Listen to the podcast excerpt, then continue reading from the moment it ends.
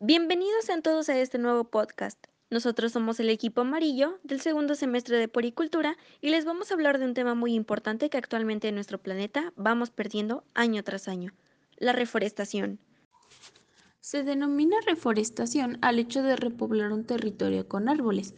Generalmente, dicho territorio estaba en su paso recientemente, poblado de árboles y bosques que fueron deforestados por distintas posibles razones, como construcción de infraestructuras, crecimiento de zonas urbanas, el aprovechamiento de la madera con fines industriales o de consumo, aumento de límites agrícolas y ganaderos, o bien se destruyeron por diversos factores como los incendios u otros desastres, bien sean provocados accidentalmente o por fenómenos naturales. ¿Cuál es la importancia de la reforestación y los árboles? La reforestación es una acción imprescindible para la supervivencia del hombre y otros seres vivos en este planeta. Algunas de las funciones más importantes de los árboles y los bosques y que pueden entenderse como parte de la propia importancia de la reforestación son los árboles y las plantas realizan la fotosíntesis. En este proceso utilizan parte del dióxido de carbono que nosotros emitimos al respirar o en nuestras actividades diarias y lo transforman en oxígeno, entre otros productos. Por lo tanto, la reforestación es importante para la producción de oxígeno en nuestro planeta y así abastecer a los seres vivos que en él habitan. Los árboles de las grandes extensiones boscosas tienen la capacidad de atrapar y eliminar partículas contaminantes como polvo, polen, humo y cenizas, que pueden resultar perjudiciales para nuestros pulmones. Los árboles con su efecto de utilizar y convertir el dióxido de carbono en oxígeno ayudan a disminuir el efecto invernadero en nuestro planeta. Este efecto se crea porque los gases como el dióxido de carbono y otros hacen que el calor de la Tierra se retenga en la atmósfera y no sea liberado, contribuyendo al aumento del calentamiento global. Los árboles son agentes importantes para asegurar la conservación del agua y disminuir la erosión del suelo. Gracias a la reforestación conseguimos frenar las corrientes de aguas torrenciales en el suelo y reducir la erosión y sedimentación de los ríos. Los árboles y los bosques sirven de hábitat de gran diversidad de especies en la Tierra, entre ellos los organismos descomponedores, aves o distintas especies micológicas. Con la reforestación recuperaríamos esta biodiversidad perdida en esa zona y que es realmente necesaria. Los árboles reducen el llamado efecto isla térmica o isla de calor que se da en las ciudades como consecuencia de la retención de calor por materiales como el hormigón y otros.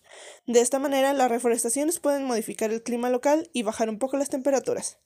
¿Cómo ayudar a la reforestación? Si te preguntas cómo podemos ayudar a la reforestación de espacios que lo necesitan o para aumentar los árboles de un lugar y favorecer la descontaminación, toma nota de estas indicaciones.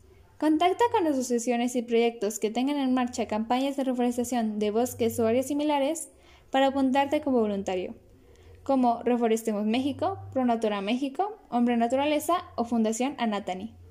Conoce qué tipos de árboles para reforestar son los mejores en tu zona.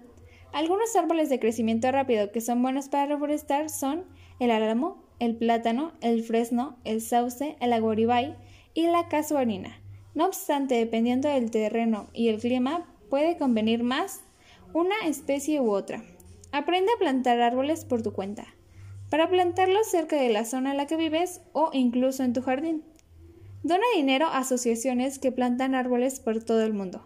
Estas, por cada cierta cantidad de dinero donado, que no suele ser mucho, plantan un árbol en tu nombre y demuestran fotos y estadísticas de su crecimiento y del CO2 compensado año tras año.